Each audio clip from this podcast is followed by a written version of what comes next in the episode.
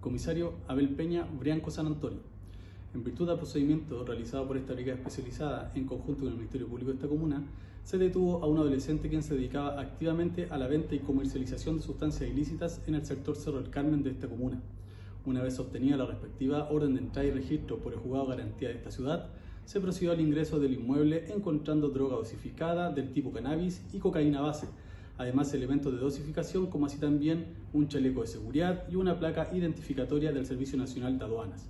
Del procedimiento se dio cuenta el fiscal de turno, quien dispuso que el adolescente, conforme a los medios de pruebas obtenidos, sea puesto a disposición del Tribunal de Garantía para su correspondiente control de detención.